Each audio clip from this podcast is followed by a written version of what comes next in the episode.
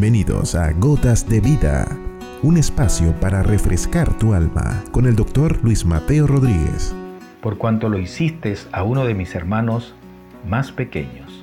Jesús nos adelantó parte de sus elementos de juicio cuando Él vuelva a la tierra y ésta sea presentada delante de Él como juez, dividida en dos grandes grupos.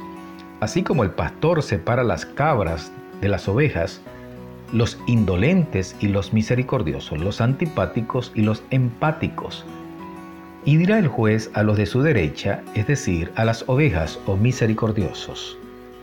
Venid, benditos de mi Padre, heredad el reino preparado para ustedes, porque tuve hambre y me diste de comer, tuve sed y me diste de beber, en la cárcel y me visitasteis, enfermo y vinisteis a mí, desnudo y me cubriste y responderán aquellos, ¿cuándo te vimos en cada una de esas condiciones y suplimos tus necesidades? A lo que el juez dirá, cuando lo hiciste a uno de mis hermanos más pequeños, a mí me lo hiciste. Sin embargo, a los del otro grupo, a los que he llamado los indolentes, le dirá una sentencia de condenación, porque estando en las mismas condiciones, nunca le ayudaron, y también ellos se defenderán diciendo, que cuando lo vieron así para no ayudarlo. Y el Señor le referirá a sus hermanos más pequeños como objeto de su indolencia e irán a un castigo eterno. La imagen de Jesús está en mi hermano, en mi prójimo, ayudando, siendo misericordioso, bondadoso con él, es como si lo estuviese haciendo con el mismo Jesús.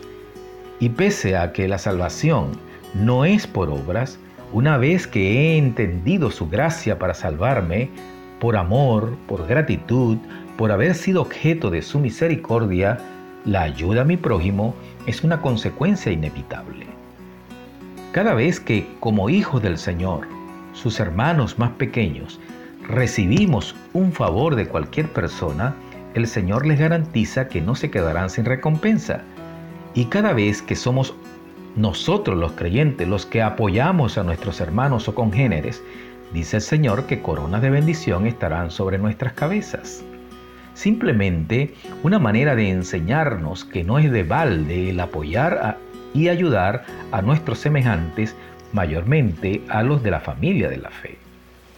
Jacobo en su carta, posiblemente uno de los discípulos y hermanos del Señor, refiere que si un hermano o hermana está desnudo y tiene necesidad del mantenimiento de cada día y alguno de nosotros les dice, vayan en paz, caliéntense y sáciense, pero no le dan las cosas que son necesarias para el cuerpo, ¿de qué aprovecha?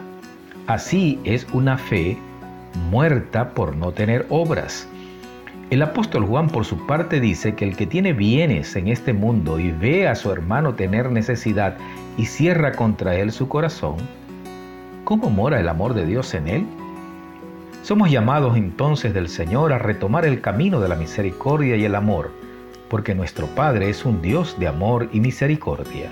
Él hace salir su sol y caer su lluvia sobre buenos y malos. Sabiendo también esto, que el bien que cada uno hiciere, ese recibirá del Señor, sea siervo o sea libre. Has escuchado Gotas de Vida con el doctor Luis Mateo Rodríguez. Contáctanos a través de nuestro correo electrónico ccclarrocaviva.gmail.com. No te pierdas nuestro próximo capítulo, Gotas de Vida.